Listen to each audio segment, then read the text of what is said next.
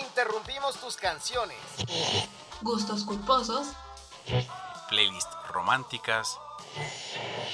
Canciones y perreo. Interrumpimos los capítulos de tu serie favorita. Tus stories de amigos en la playa. Videos de bailecitos. Todo para reproducir desde el librero, el podcast de librerías Gandhi. No se te ocurra reproducir otro podcast. Sigue leyendo, sigue escuchando.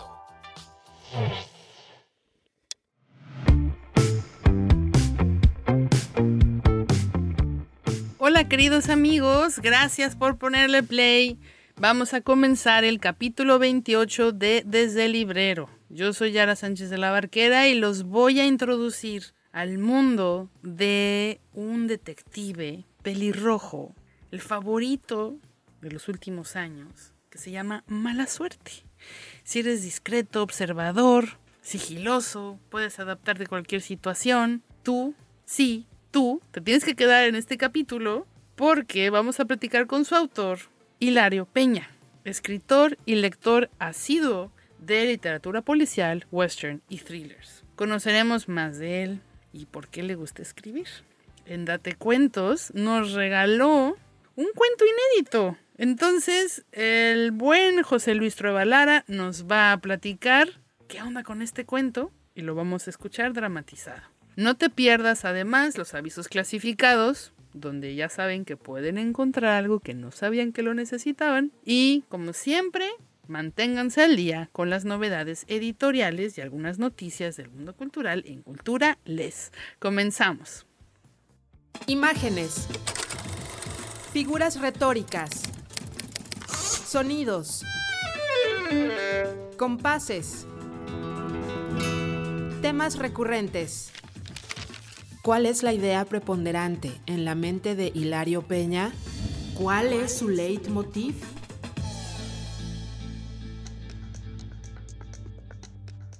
Hilario Peña nació en Mazatlán en 1979, pero nos confesó, a Tijuana le debo ser escritor.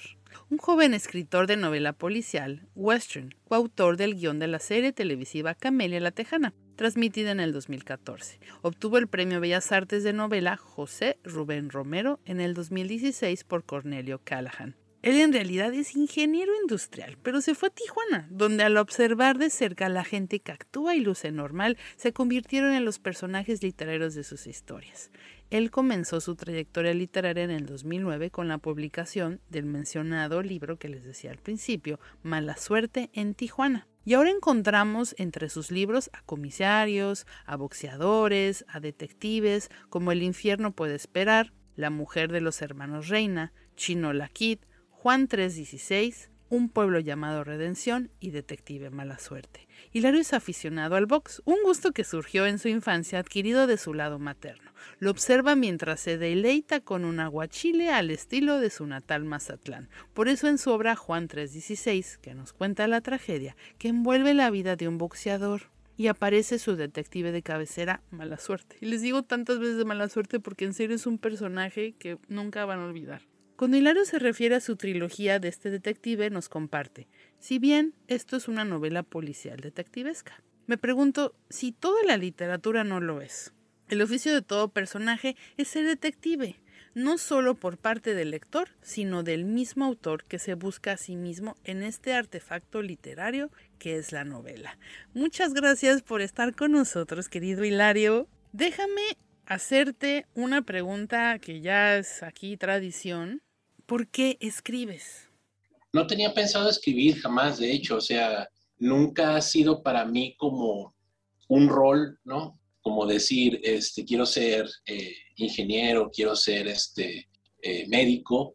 Realmente lo que me pasa a mí es, si tengo algo que narrar específicamente, regularmente es en formato de novela. Entonces, ha sido el caso que me he sentido más cómodo, ¿no? Narrando de esta manera. Pero no estimo, cuando digo que no me asumo como un escritor así de tiempo completo, insisto, no me refiero a que le resto seriedad a esta profesión, ¿no? En mi caso de novelista, sino más que nada el hecho de que emprendo, ¿no? La, la aventura de, hacer una novela nueva, que eso es lo que regularmente hago, más que nada soy novelista, casi no hago cuento, casi no hago ensayo, es porque tengo algo que contar, ¿no? Es, ahora sí que yo me guío por algo muy, que suena muy básico, ¿no? Que es, tengo una historia que contar. Siempre es así, siempre ha sido así. Y en la medida en que siga siendo así, pues seguiré cumpliendo con las características de un escritor.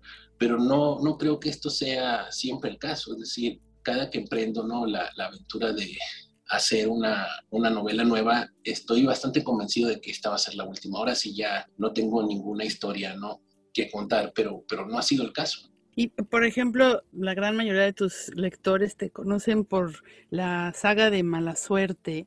¿Cómo llegó a ti esa historia? ¿Cuánto tiempo te tomó darle forma y desarrollarla más o menos como ya el cuerpo de, lo que conocimos de, de Mala Suerte?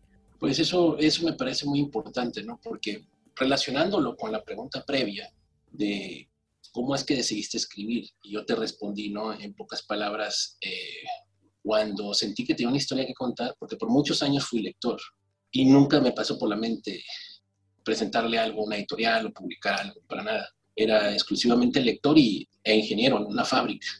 Pero no sé si las experiencias, ¿no? Ahora sí que en, en el mundo laboral o como un adulto en general, me proporcionaron, digamos, el bagaje para crear mis propias aventuras ¿no? literarias. Sin embargo, insisto, este, fue esto lo que me hizo emprender esta aventura. Pero no considero que una novela es una historia únicamente. Y ahora voy a llegar a tu segunda pregunta. Creo que un novelista, y sobre todo un novelista eh, en el siglo XXI, está obligado a trabajar en, diferentes niveles, ¿no? Es decir, se me hace a mí muy, muy simplista decir que una novela nada más es una historia. Entonces a mí siempre me ha eh, cautivado la idea de hacer libros que funcionen en varios niveles a la vez, que sí esté contando una historia, pero al mismo tiempo este, esté presentando situaciones de humor, ¿verdad? No estoy hablando de presentar un pastelazo tras otro pastelazo y hacer este tipo de comedia barata, sino con un poco de sofisticación, me refiero. Y al mismo tiempo estar diciendo algo, es decir, no una enseñanza, no una moraleja, pero sí agarrar un tema y no soltarlo hasta agotarlo. Entonces ya estamos hablando ahí de varios niveles, ¿no? Como te digo, está la historia, está el humor, está el tema, está el misterio, porque pues, es novela policíaca. Entonces, un elemento fundamental del policíaco es el misterio, entonces está el misterio. Entonces, yo siento que unas aventuras como las de Mala Suerte contaban con la suficiente sofisticación, vuelvo a usar esa palabra, como para, para que valía la pena esto que es sumamente difícil, ¿no? Que es novelar. A mí, sinceramente, me preguntan, ¿no? A cada rato, oye, Hilario, ¿y cuándo, una nueva aventura del mala suerte y yo me quedo, bueno, pues ni que fueran frijoladas, ¿no? Eh, sí, sí, insisto, trabajar en tantos niveles a la vez tiene su chiste. De hecho, yo veo no solo el género policíaco, sino cualquier género, la ciencia ficción, el western, la fantasía, como un reto mayor que el de la novela, digamos, genérica, ¿no? Sí, totalmente. Es, es más difícil porque tienes que estar novelando y trabajando y tomando en cuenta eh, una serie de convenciones propias del género, cuál vamos a ignorar, cuál, vamos a aceptar, cuál vamos a modificar, cuál vamos a innovar. Eh, entonces es, es, muy difícil. Y yo sé que además como que hemos compartido el regalo de tener tus letras en, en la revista Alemás, yo sé que eres un lector muy, muy específico justo en saber la historia, el saber dónde vienen las cosas, no darlas por sentado, por qué acomodar ciertas palabras, en qué ritmo. Y eso, obviamente, cualquier lector, nosotros lo, lo agradecemos y se nota, y como tú dices, no son, no son enfrijoladas, no son enchiladas. Y ese mismo respeto que tú tienes por tu género, eh, el western, el policíaco y, todo lo que tú mencionas es como una, una complejidad que, aparte, si no, yo, yo, lo siento como una ola, si no le sabes entrar, te avienta, ¿no? Porque no hubieras tenido ahorita tres historias eh, de mala suerte bien fundamentadas, no te hubieran dejado llegar ahí. Sí, como, como bien dice, me parece que fue Robert Louis Stevenson quien dijo, hard writing makes for easy reading, es decir, trabajar duro, ¿no? La, literatura, o sea, escribir difícil eh, es lo que hace que se lea sencillo. Entonces, eso ha sido uno de mis axiomas, ¿no? Es decir, ¿qué es lo más difícil, ¿no? En la literatura, resultar confuso, que nadie te entienda, para mí eso es sencillo, ¿no? Eso es fácil. Pero lo que te, desgraciadamente, lo que hace que te desveles, que te mortifiques, es decir, ¿cómo voy a resolver esa situación? Realmente me estoy dando a entender esto que estaba en mi mente, pues lo transmití a, la página escrita. Eso es lo que cuesta más trabajo, ¿no? Y, es algo sencillo y muchas veces es injusto, ¿no? Porque un lector dice, entendí perfectamente qué ocurre en esta escena, eh, la cual me llevó al siguiente capítulo, y por tal motivo esta es literatura basura. Oye, espérate, es decir, es, es, muy difícil realmente ser claro, ¿no? Este, transmitir una idea y para mí eso es el reto de todos los días, o al menos para mí eso es lo más difícil. W, W, W. Punto. Gandhi. Punto. Com. Punto. M. X. Encuentra todo el romance y los libros que quieras en gandhi.com.mx. Pide ya y recuerda que el envío es gratis siempre. Amiga, si ya te diste cuenta, ahora toca darte a Virginia Woolf, a Monterroso, a José Agustín, a Clarice Lispector. Amiga, amigo, date cuentos.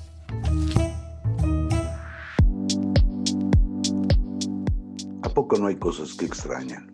Bueno, Tal vez nunca las vieron, pero a pesar de esto, seguro que las extrañan. Imaginen un día que además de Netflix y todas esas plataformas, pudieran ir por la calle y encontrarse así, de bulto, delante de ustedes, un videoclub. De esos viejos, como los blockbusters que ya no existen, y adentro está lleno de películas. De películas ni siquiera en estos DVDs, sino en aquellos cassettes gordos y viejos. Imagínense ahora que, además de poderlos ver, entraran. Lo que ahí encontrarían sería absolutamente distinto de lo que pueden ver en cualquier plataforma. En ninguna de las que yo conozco están los payasos asesinos que nos invadieron desde el espacio exterior. Ahí tampoco están las películas más sangrientas, el gore químicamente puro o el slasher, que casi es un heredero del porno. Imagínense que las pueden rentar. Imagínense que llegan a su casa y tienen el aparato para verla. Imagínense la sangre, el horror, la muerte, todo aquello que prohibió la corrección política. Pero no nos quedemos aquí. Pensemos por un instante que vieron esas películas y que como se usaba en aquellos tiempos, el encargado del videoclub les dijo que la devolvieran enredada, que algo pasaría si ustedes no los hacen. Seguramente intentarían hacerlo con su propia videocasetera, o quizás si eran muy afortunados, tenían un rebombinador, perdón por una palabra tan rara, por una palabra que ya no se usa, pero que a pesar de todo esto, cuando la devolvieran, la película no la hubieran regresado. Después de esto, solo queda una conclusión posible, el horror. No devolver una cinta perfectamente reembobinada solo puede provocar el espanto. Este es el tema que Hilario Peña toca en el siguiente cuento. Éntrenle, óiganlo. Y yo soy José Luis Trueba y me despido como siempre, mandándoles un abrazote. Cuídense cuídense de adeveras y denle paso al horror de Hilario Peña. Frank se detuvo frente a un videoclub que jamás había visto, a pesar de que caminaba todos los días por esa acera luego de salir de su trabajo. Se sintió invadido por una repentina nostalgia que lo remontó a los sábados en que su padre lo llevaba a alquilar películas serie B, como El Ejército de las Tinieblas, La Cosa del Pantano, el Vengador Tóxico, Nightbreed, El Despertar del Diablo, Los Payasos Asesinos del Espacio Exterior, Están Vivos, El Regreso de los Muertos Vivientes, La Cosa del Otro Mundo y Tu Madre se ha comido a mi perro. Extrañaba los videoclubes. Ya no existían y el catálogo de plataformas de streaming parecía haber sido elegido por su tía la solterona de la vela perpetua. Nada más que aburridos dramas realistas y películas de superhéroes. Cero descaro, cero mal gusto. Apagó su cigarro, pisándolo con su zapato, e ingresó al local. Lo que vio dentro lo asombró. Se consideraba a sí mismo un cinéfilo consumado, pero no reconoció ninguno de los títulos en los anaqueles. ¿Doctor Necronium? ¿Casablanca 2248? ¿Bloody Lounge? ¿Cadáver Pachuco? ¿Qué es toda esta basura? La mayoría de las cintas parecían filmadas en la década de los 80. VHS era el único formato disponible. No había DVDs, mucho menos Blu-rays. Debido a que era un fan consumado del cine chatarra, quiso llevarse todos los títulos a su hogar. Lo que más le atrajo eran las coloridas portadas pintadas sobre las cajas de cartón. No eran simples fotogramas tomados directamente de la película, sino ilustraciones hechas por un artista macabro y elegante a la vez. Por ejemplo, Bloody Lounge tenía en su portada a un vampiro triste tocando el piano en un bar de Manhattan. Igor Bartok es un crooner que rompe corazones de noche y los bebe más noche. Por su parte, el tagline de Casablanca 2248 era: De todos los planetas de la galaxia, tuvimos que encontrarnos en Tau Ceti. En su portada, un Bogart cosmonauta besaba a una aldabariana color verde. Frank se decidió por una película titulada El despertar de Cthulhu. Caminó hacia la caja registradora. El empleado era un sujeto de cara grasosa, pelo largo y dientes podridos. Una enorme espinilla se asomaba por encima del marco de sus gafas. Parecía estar a punto de hacer explosión. ¿Tiene membresía con nosotros? Frank no podía dejar de ver la pus en la frente del empleado. Me temo que no. ¿Quiere que le tramite una? Me encantaría. Frank le mostró al empleado su licencia de conducir y llenó la solicitud con su pluma. Frente a él y detrás del empleado se encontraba lo que parecía ser la publicidad de una película de horror. Era la silueta de un hombre alto y de gabardina negra.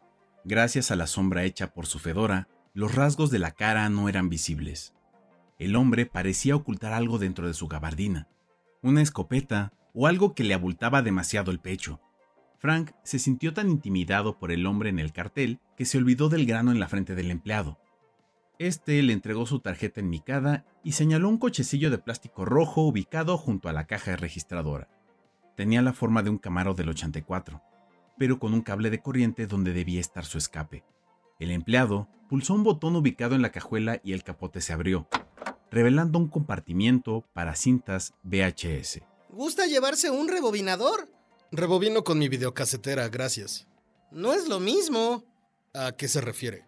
Es más tardado y puede dañar su equipo. Solo cobres el alquiler y la membresía. Más le vale rebobinar. ¿Qué pasará si no lo hago? ¿Me multará? Algo mucho peor. ¿Qué? El empleado señaló la figura de cartón junto a él. Recibirá la visita del policía del videoclub. Frank sintió un vuelco en su corazón. Dejó de sonreír y salió del videoclub. Para cortar camino, cruzó el parque de por su casa. La policía tenía acordonada el área aledaña al templete. Al parecer, había ocurrido un asesinato. Dos empleados del servicio forense levantaron el cuerpo y lo metieron en su furgoneta. Peritos e investigadores seguían recabando pistas. Debido a que Frank no era ningún chismoso, simplemente se encogió de hombros y continuó su camino.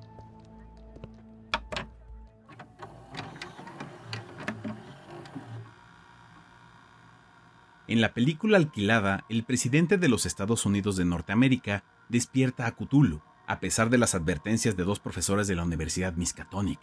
El pulpo alado y antropoide se abre paso por el mundo sembrando miedo, caos y destrucción. Sectas apocalípticas por todo el mundo celebran el despertar de su amo. Disturbios y suicidios masivos son el pan de cada día. Frank quedó más que satisfecho con la historia que acababa de ver. Quiso darle cinco estrellitas de cinco en el Internet, pero no encontró información acerca de la película, mucho menos un sitio donde pudiese dejar su reseña. Se encogió de hombros, apagó su computadora y caminó hasta su cama donde durmió como un bebé. Al día siguiente, extrajo el VHS de su videocasetera y abordó el metro para acudir a su empleo. Laboraba en un despacho contable ubicado en el centro de la ciudad. Él quería ser escritor, pero nadie se animó a publicar nunca sus cuentos. Bola de mediocres y pechos fríos. Todo el medio editorial se puso de acuerdo para ignorarme, porque saben que soy mejor que ellos. Detestaba su empleo, especialmente a Silvia Moreno, la jefa de su departamento. con su pelo de Karen y su ridículo escritorio colmado de ositos de peluche. Ja, marcadores fosforescentes, bric-a-bracs y postales de todos los lugares a los que ha ido de viaje. ¿A quién le importa si fue sola a la Torre Eiffel, al Cristo del Corcovado y al Taj Mahal? A veces sentía ganas de estrangularla. También odiaba a la guapa recepcionista Ashley Cook, debido a que declinó su invitación de ir al cine con él. Dos meses antes. Esta noche no puedo, Frank. Debo ir a la lavandería. No me queda ningún cambio de ropa. ¿Y mañana? Uy, mañana tampoco. Me visitará una prima que vive en México. Al cabo que ni quería salir contigo. Tienes las piernas demasiado flacas y te faltan algas. Ashley no pudo creer lo que acababa de oír. Nadie le había hablado de esa manera en toda su vida. Más que ofendida, se sintió intimidada. Temió por su integridad, ya que estaban solos en la recepción del despacho contable. Frank dio media vuelta y regresó a su cubículo. Afortunadamente para él, la recepcionista no lo denunció ante recursos humanos. Pudo haberle costado su empleo, ya que la empresa prohibió cualquier tipo de acoso entre empleados. De vuelta al presente. Pasó al videoclub luego de salir de su trabajo. Traía el VHS en su maletín de cuero negro. Lo entregó al empleado. ¿Le gustó? Mucho. El empleado abrió la caja del VHS. No lo rebobinó. Tenía una sonrisa torcida en su cara. Frank extrajo su billetera. Lo olvidé. ¿De cuánto es la multa? El empleado señaló el cartón detrás de él. El policía del videoclub se lo dirá. Dejó escapar una carcajada diabólica. Frank salió del videoclub muerto de miedo. Esa noche no pudo dormir. Solo daba vueltas en la cama. Se bebió un vaso de leche con whisky. Se suponía que era un estupendo remedio contra el insomnio. No funcionó. Esto es absurdo. Creo que no manejé bien la situación. Mañana iré otra vez y le diré al empleado que a mí no me va a andar amenazando. Ahora duerme, por Dios. Debí haber comprado el maldito rebobinador. Estaba bonito. Me hubiese servido incluso como adorno. De niño siempre quise tener uno. ¿Por qué no lo compré? Tenía dinero. No lo hice nomás por tacaño. Logró conciliar un sueño colmado de pesadillas, protagonizadas por un hombre con un brazo larguísimo. Despertó, sudado y cansado. Se parecía demasiado al policía del videoclub. Quizá ese brazo largo es lo que oculta dentro de su gabardina. Le pasó por la mente la idea de reportarse enfermo, pero ese día era fin del año fiscal y por tanto tendría mucho trabajo. Esa misma tarde. Salió de su cubículo y fue hasta la cafetería para servirse un expreso doble, esperando que la bebida le quitase el sueño. Alguien caminaba detrás de él. Por el sonido de sus tacones, adivinó quién era. No se trataba de Ashley. Las pisadas de la recepcionista eran agudas. Este era alguien mucho más pesado. Frankie, ¿ya terminaste la declaración de Hailey Bauer? Detestaba que le llamaran Frankie. Me falta deducir un par de donaciones y las facturas de su papelería. Deja de soñar despierto, Frankie. Hailey Bauer harán mucho más por ti que tus ridículos y asquerosos cuentos de terror. Silvia sabía de lo que hablaba, ya que Frank tenía la mala costumbre de postear su narrativa en Facebook y tenía a su jefa de amiga en esa red social. Obvio, jamás le daba un me gusta a sus cuentos, mucho menos un me encanta. Tori Webster, el encargado de dar mantenimiento a las computadoras de la empresa, fue a la cafetería por un vaso de agua. Lo notó demacrado. Ambos eran amigos de verdad, no solo en el mundo virtual, ya que compartían una pasión desbordante por la literatura de horror. ¿Te pasa algo, Frank? No dormí bien. Con el acosador de goma, ¿quién puede dormir bien? ¿Acosador de goma? ¿No lo sabías? Parece creepypasta, pero es real. Estrangula a sus víctimas con un brazo derecho que mide más de 3 metros de largo. Eso sería muy fácil de identificar. ¿Cómo es que la policía no lo atrapa? Se lo enrolla como las mangueras contra incendios dentro de su gabardina, y así parece que sus dos brazos son de tamaño normal. No te sorprendas si un patrullero te pide que te quites tu gabardina. Por cierto, ¿ya publicaron tu historia? ¿Qué historia? El despertar de Cthulhu. No. ¿Y qué tal va ese otro cuento que me contaste? El del vampiro que interpreta canciones de Sinatra y Billy Joel en un bar de Manhattan. No he estado escribiendo mucho últimamente. En lugar de salir a comer, Frank buscó en internet todo lo relacionado al acosador de goma. Tres años antes, Tania Furlong corría por el parque de noche. Un hombre de gabardina y fedora salió del árbol que era su escondite y le cerró el paso. Tania derrapó y cayó sobre el césped húmedo al frenar. A pesar de gritar de miedo, creyó que se encontraba fuera de peligro debido a que el hombre estaba a tres metros de ella. Solo había que dar media vuelta y correr en la dirección contraria. Poseía una excelente condición física. El hombre desplegó un brazo larguísimo que se enredó como boa alrededor de su cuello. Logró sobrevivir al ataque gracias a que mordió con todas sus fuerzas la extremidad y ésta regresó a su dueño. El acosador de goma no volvería a repetir el mismo error. Se cree que empezó a usar una protección en su brazo, posiblemente de piel curtida, porque ninguna de sus siguientes víctimas sobrevivieron a su ataque. Frank pasó al videoclub luego de terminar su jornada laboral. Eran las 6 de la tarde cuando llegó al lugar donde solía encontrarse el siniestro videoclub. Entre la farmacia y el consultorio dental no había nada. Frank ingresó a la farmacia. Aquí nunca ha habido un videoclub, pero tengo remedios naturales para el insomnio. ¿Cómo sabe que no dormí bien? Por sus ojeras, amigo. La falta de sueño puede provocar esquizofrenia y cosas mucho peores. Frank volvió a su casa. Se resignó a que todo fue una alucinación. Se duchó y buscó en su colección de películas para ver algo antes de irse a dormir. Todo le pareció tan insulso y predecible. Solo tenía aburridos dramas realistas y películas de superhéroes que salvaban al mundo un día sí y el otro también. Se le antojaba volver a ver algo divertido y mal hecho, pero con garra y corazón. Algo como el despertar de Cthulhu.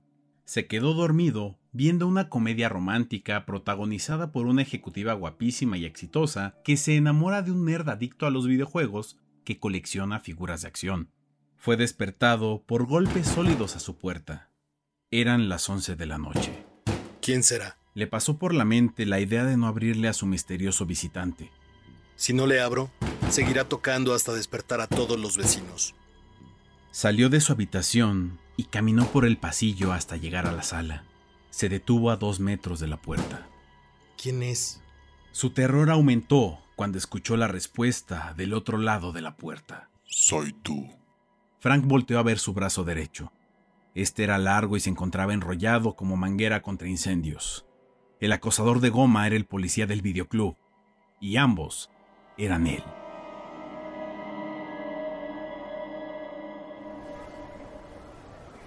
Señorita, buenas tardes. Quiero dos boletos.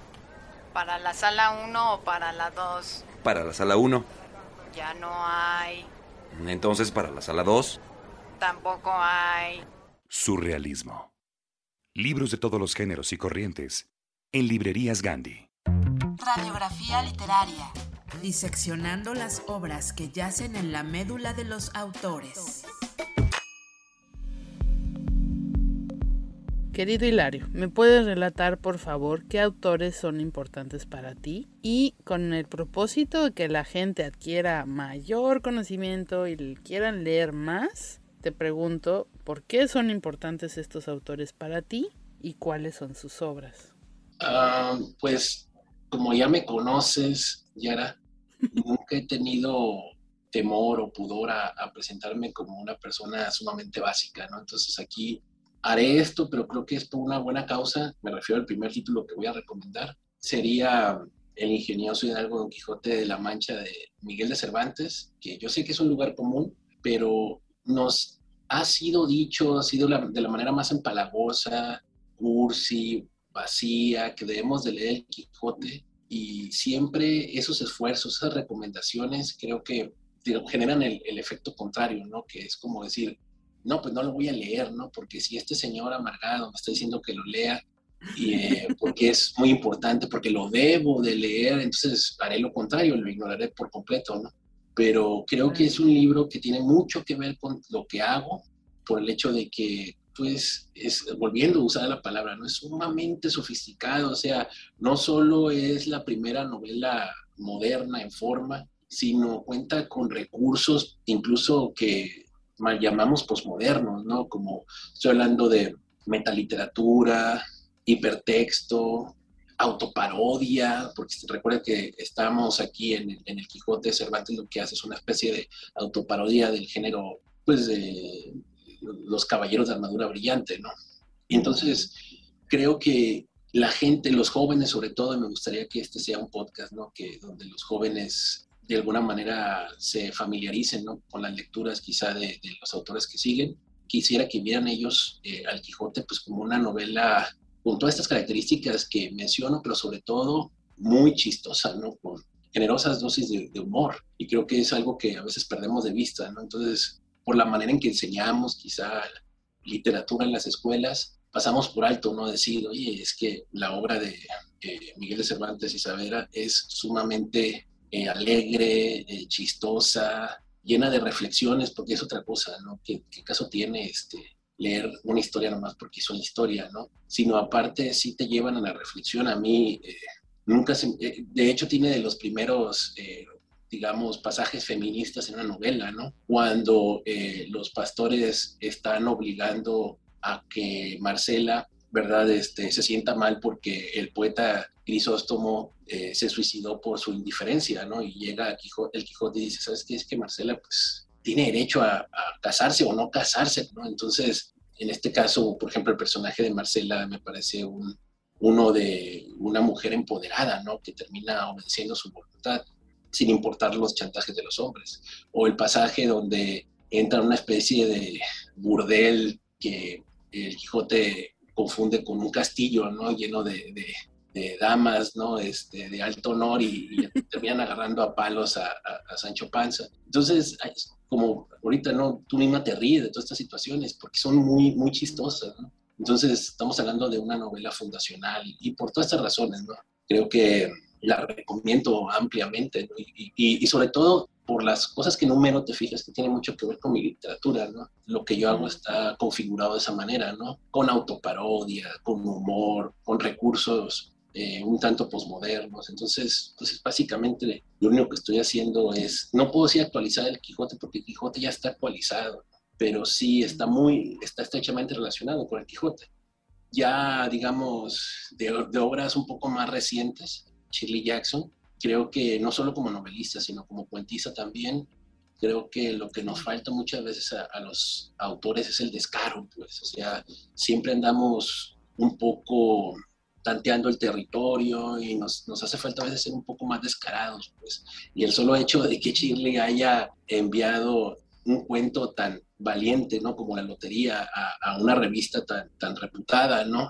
A una revista literaria, ¿no? Y que básicamente trata de, de- de- de un pueblo donde se rifa, ¿no? A, a quién van a apedrear, ¿no? Este, eh, eso se me hace súper, súper loco y creo que eso es como que lo que me deja una, una autora como, como Shirley Jackson, ¿no? Sobre todo, este, Esa valentía, ¿no? es así, Sin sí, eso de, ¿sabes qué? Vamos a, a romper las reglas y, y ser un poco descarados, ¿no?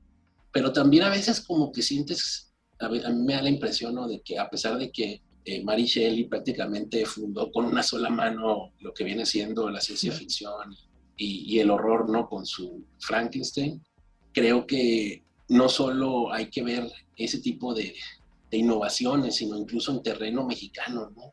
Alguien como Amparo Dávila, ¿no? Este, nos recuerda que, pues por supuesto, ¿no? Las mujeres siempre son las que han abierto camino siendo las innovadoras, ¿no? En el género fantástico, no solo, digamos, de manera internacional, sino incluso específicamente aquí en México. Y yo creo que es, es, es alguien que de alguna manera es, es un ejemplo, ¿no? Y sobre todo su literatura es sumamente apasionante. Fíjate que me gustaría eh, hablar de un autor que he estado releyendo, que no es tan famoso como los primeros tres que mencioné, pero que creo que podemos hablar tú y yo acerca de él. Hay una novela que me gusta por su género, me gusta mucho por su género, la he le- releído varias veces. No es una buena novela, la verdad.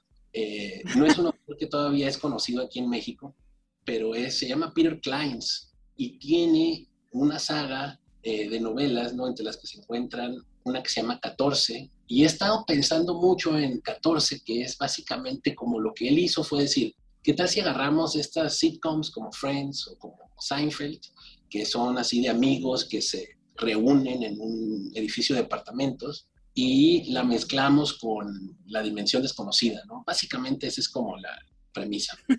Lo cual suena genial, imagínate. Es decir, el problema es que ahora que la releí por tercera vez esa novela, porque me gusta mucho la idea, o sea, yo siento que no hay suficientes novelas que rindan culto a, digamos, ese weird moderno y urbano como la dimensión desconocida. Pero lo que estaba detectando en esta tercera lectura es que hay muchos detractores de Friends, ¿no? Hay muchos detractores incluso de Seinfeld, lo cual ya es blasfemia absoluta.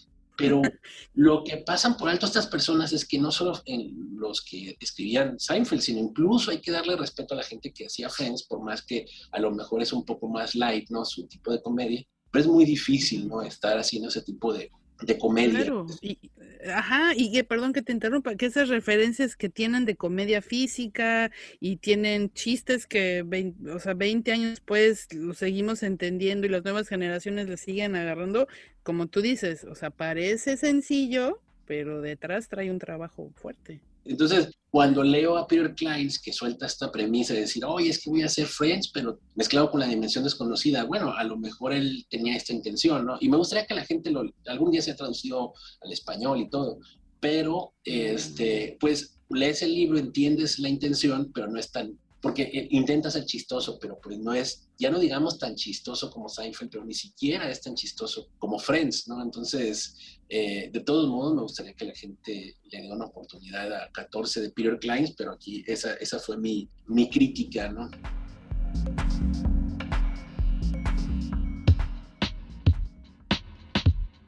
Desde hace más de una década, nuestra sed de expresar nuestra individualidad ha sido generada por la manipulación de la mercadotecnia y de la tecnología. Transmitimos, comentamos, nos hacemos presentes en línea todos los días y vivimos ausentes de nuestra realidad física para generar una constante alimentación de nuestras vidas virtuales, autosometiéndonos a un teatro de vigilancia orwelliana. Proyecciones de vidas maquilladas que nos acercan a un cálculo de existencias. ¿Con quién estamos dialogando? Hemos creado nuestro propio Truman Show, pero a diferencia de Truman Burbank, nosotros somos conscientes de que la cámara está ahí. Nosotros nos entregamos a montar el estudio portátil en nuestras manos a cambio de nada, o de alguno que otro like, que es más o menos lo mismo. Por lo que creemos que cada quien debería salirse de su propio show. Cada quien sabe qué es eso que le da sentido a su vida y para qué. Y si no lo sabes aún, en el número 152 de Lee Más, te invitamos a que te animes a por lo menos generar la pregunta, ¿qué le da sentido a tu vida? En este número entrevistamos a Ken Follett y Alberto Ruiz Sánchez sobre sus más recientes novelas. Conversamos con Elena Favilli, David Keenan, Claudia Ducloud y nos asomamos a la obra de Klosowski. Además, nos adentramos en la filosofía de los cínicos como una manera de darle sentido a la vida. Recuerda que puedes encontrar la revista en gandhi.com.mx y en revistaleemás.mx.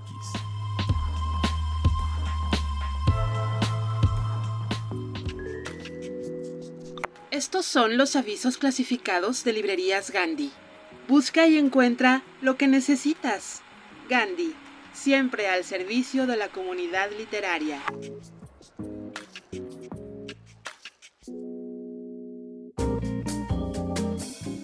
Hola, por mudanza estoy vendiendo un hermoso almohadón de plumas, seminuevo, ya que mi difunta esposa lo utilizó solo durante algunos meses.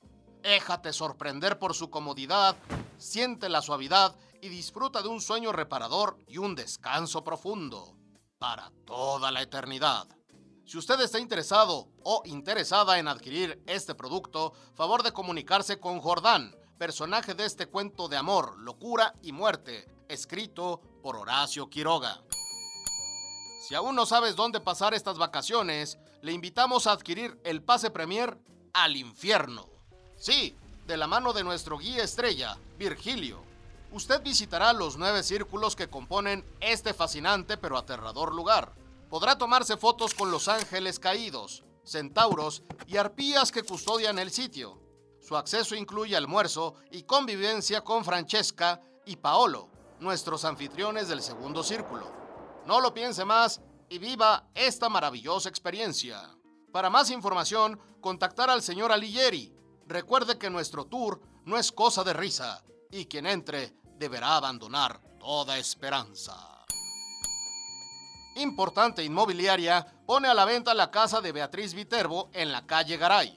El sótano es más amplio de lo que parece, ya que uno de los ángulos se encuentra una LED, ese punto de espacio-tiempo donde se sintetizan todos los mundos, todos los tiempos y todos los lugares. Para agendar una cita, llame al 777-1111. uno a uno con el señor Carlos Argentino Daneri. Recuerde que para poder observar el Aleph son necesarias la oscuridad, la inmovilidad y cierta acomodación ocular. Una vez que baje al sótano, deberá acostarse en el piso de baldosas y fijar los ojos en el decimonono escalón de la pertinente escalera, tal como recomienda Jorge Luis Borges. Solicitamos su colaboración para localizar a una criatura de enorme estatura, aproximadamente de 2 metros 44 centímetros, de piel amarillenta y apergaminada que apenas cubre los músculos y arterias que hay debajo, de cabello negro, suelto y abundante, ojos aguanosos del mismo color que las órbitas blancuzcas que los alojan, labios negros y horroroso semblante. Se le vio por última vez afuera del consultorio del doctor Victor Frankenstein. Si usted llega a ver a este monstruo, no dude en reportarlo con las autoridades correspondientes. Tome sus precauciones, ya que no se sabe qué tan peligroso puede ser. ¿Está harto de no poder conciliar el sueño? ¿Se la pasa dando vueltas en la cama sin poder descansar? No se preocupe más. Contrate mis servicios y le aseguro que sus noches serán mágicas. Aunque después de conocerme, lo último que querrá hacer será dormir. No piense mal, este anuncio nos lo envía Sherezada, cuentacuentos profesional, quien le mantendrá entretenido contándole una historia diferente cada noche. El paquete premium incluye mil y un cuentos y una taza de regalo. ¡Llame ya! Querida audiencia, si ustedes están interesados en alguno de estos servicios, no dude en contactar al autor o personaje. Muchas gracias por su atención. Gandhi, al servicio de la comunidad literaria. Güey, neta, no eres feo. Yo siempre que conozco una vieja me pregunta, ¿cómo se llama tu amigo? No eres feo, me cae. Tú peinado te ligas una modelo, hijo. Estás que no te peinas. Si yo fuera vieja te tiraba la onda. Me cae. Uh. Psicología. Libros de todos los géneros y corrientes en librerías Gandhi. El sano cotorreo es esa costumbre que tienen las personas de hablar entre ellas, cual si fueran aves coloridas, divertidas y sobre todo cotorras. ¿Qué tiene que ver un cotorro con nuestros invitados? Especialmente que nuestros invitados son bien cotorros.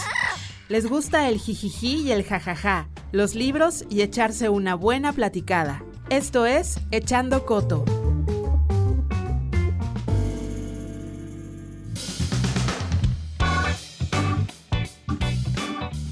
Vamos a ahora a una sección que se llama Echando Coto, que es muy sencilla. Nada más te voy a preguntar tres números, te voy a ir pidiendo que me des uno a uno, para que sobre de eso la suerte nos dicte qué pregunta te voy a hacer. Entonces, dame tu primer número, por favor. Ah, cuatro. El infierno puede esperar se une con la historia de mala suerte. Siempre lo pensaste así. Ah, sí, de hecho, este, ya quería, digamos, escribir aventuras eh, protagonizadas por mala suerte, eh, debido a que la primera novela, que es Mala suerte en Tijuana, pues nada más es como el génesis de un héroe, ¿no? Es decir, presentar a un personaje y ver cómo va a evolucionar, ¿no? O sea, lo importante es lo que sigue, no, no la novela que él presenta.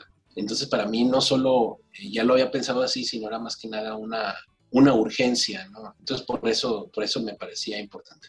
Es como tu piloto de la serie. Ándale, sí, así es. Ok, dame tu segundo número. Um, siete. ¿Has conocido a alguien que podría apodarse mala suerte?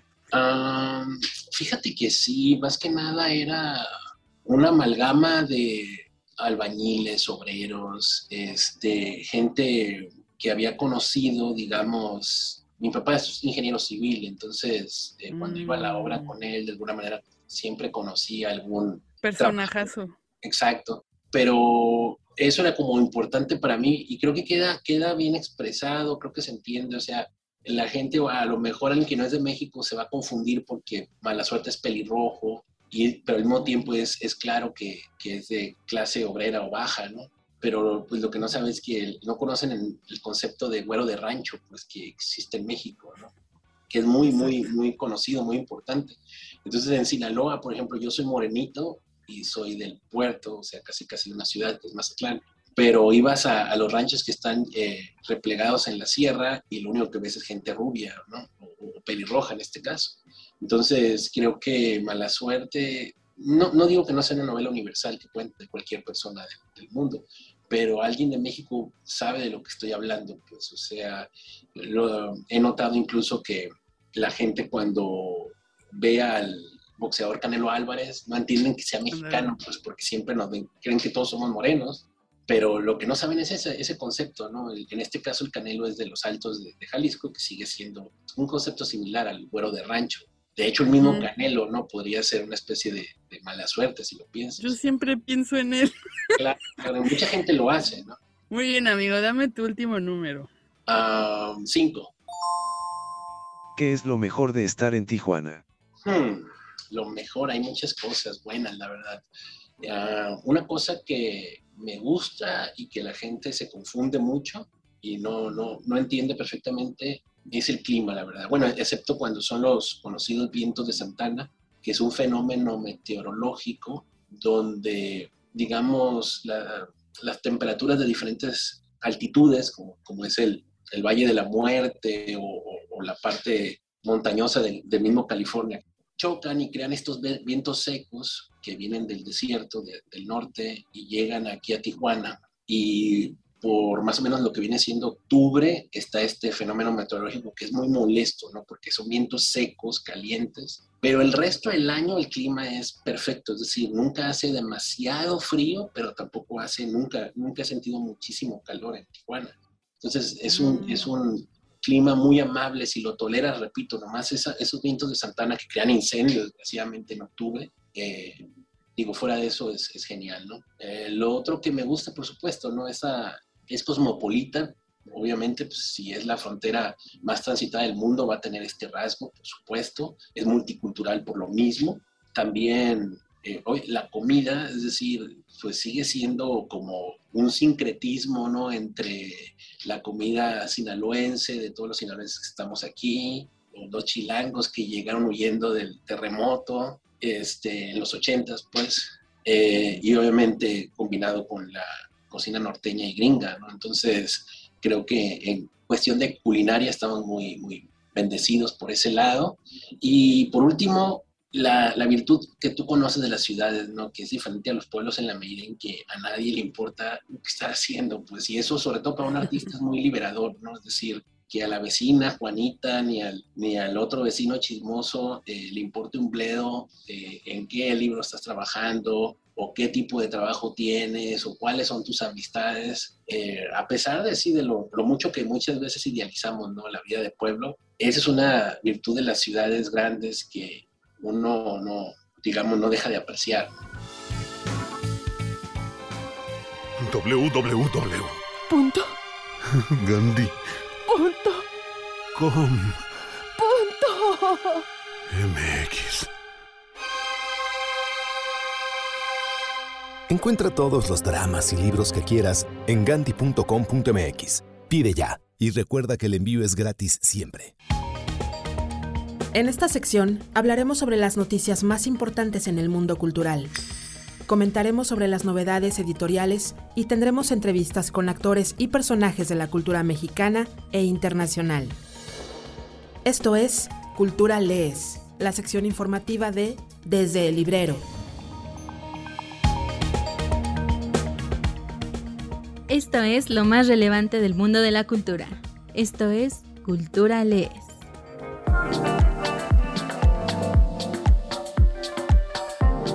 Celebramos el centenario de Marcel Proust, el cual se conmemora con una publicación inédita, los 75 folios y otros manuscritos inéditos.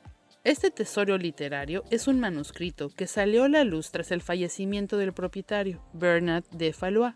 Son textos escritos entre 1907 y 1908. Son episodios emblemáticos y fundacionales de la obra maestra en el arte de magia y memoria prustiana. En 1949, la sobrina del escritor clasificó el manuscrito que recibió de su padre, heredero de la obra del autor a su muerte en 1922. Es una obra que descubre lo que después se convirtió en Busca del tiempo perdido, publicado en 1913. Si no has leído a Proust, ahora es el mejor momento para hacerlo.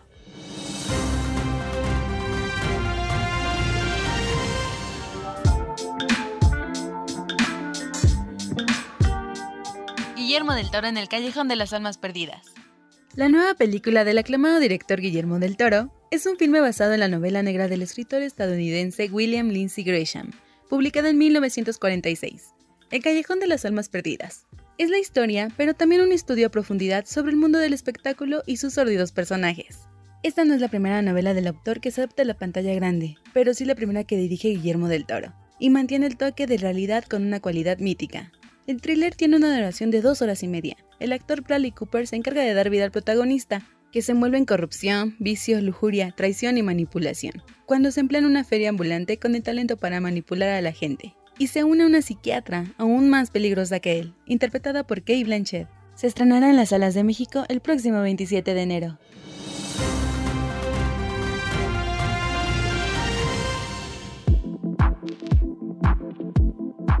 crece la colección de arte de Carlos Pellicer.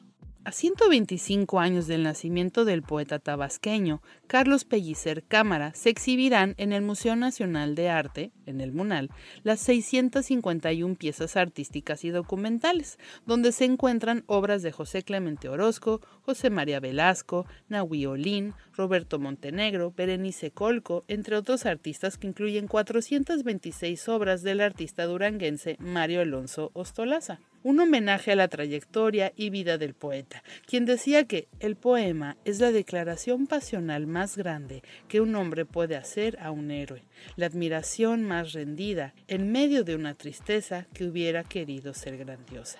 Podrás visitar la exposición permanente en el Museo Nacional de Arte de martes a domingo entre las 10 de la mañana y las 5.30 de la tarde.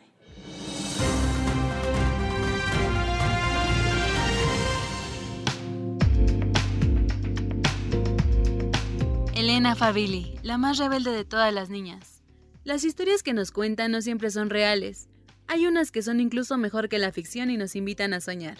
Así sucede con Cuentos de Buenas noches para Niñas Rebeldes, publicados por Editorial Planeta y escritos por Elena Favilli, una mujer que en cada libro se dedica a inspirar a la infancia con la vida de grandes mujeres.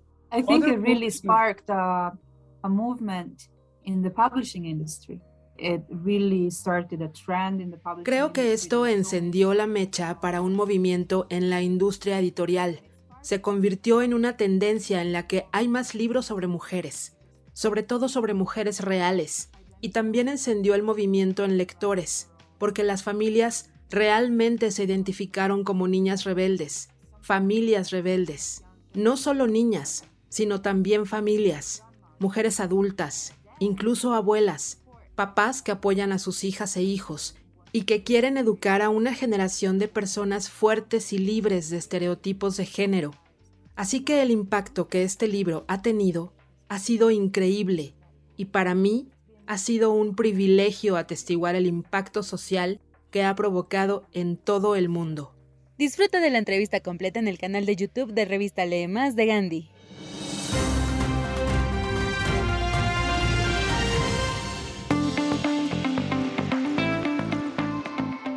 Estas son algunas recomendaciones que pueden encontrar en nuestras mesas de novedades editoriales y en gandhi.com.mx. Paraíso de Abdul Razak Gurna por Editorial Salamandra. Paraíso es una novela que se tradujo en 1994 y ahora es reeditada por Editorial Salamandra. Narra la historia de Yusuf, un chico bello que es entregado a un comerciante por sus padres como pago de una deuda. La novela está ambientada durante la Primera Guerra Mundial cuando los extranjeros colonizadores ocupan su hogar. Yusuf, en la caravana de mercaderes, atraviesa ciudades y parajes por África, imágenes que viven en la memoria de la infancia del autor quien nos invita a reflexionar sobre la sociedad, la cultura y el comercio durante esta época, cuando la explotación sexual se manifestaba en situaciones de poder y la propiedad que los adultos tenían sobre los menores. Violeta, de Isabel Allende por Place de Janés. La nueva novela de Isabel Allende estará a la venta el próximo 25 de enero. Relata la vida de una mujer fuerte, irónica, aventurera y valiente. Una historia que comienza con la pandemia de influenza que llegó a Latinoamérica entre 1919 y 1920 y termina con la pandemia de COVID. Se desenvuelve en 100 años marcados por las pandemias, en un país ficticio que se parece bastante a Chile cuyo nombre no es mencionado. El libro está escrito como una carta de Violeta dirigida a su nieto, al cual adora, pero ella está muriendo. La vida de una mujer de clase social alta que pasa por la crisis económica de 1930 y su familia llega como refugiada al campo, donde se cría y en cada viaje comienzan las aventuras entre amores y desamores. Encuéntralo en preventa en librerías Gandhi.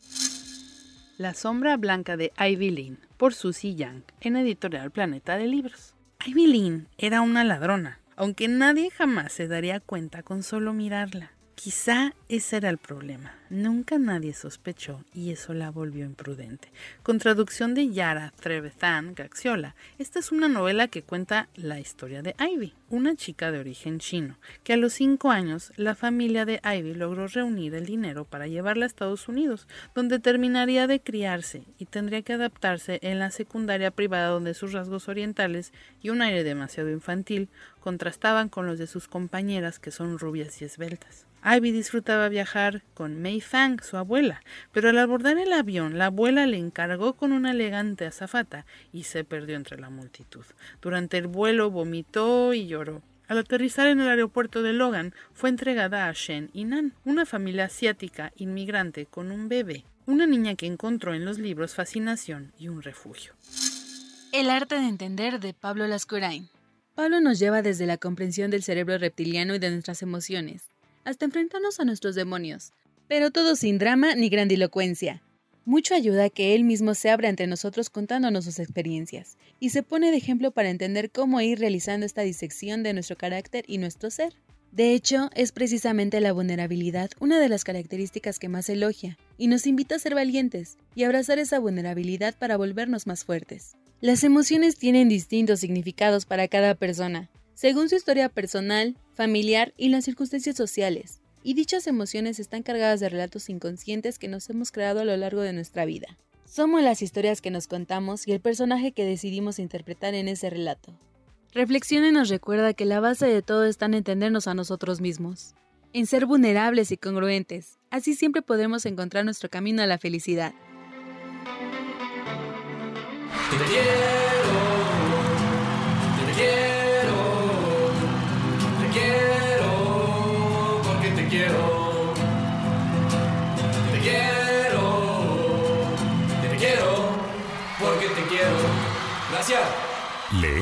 Incrementa tu vocabulario.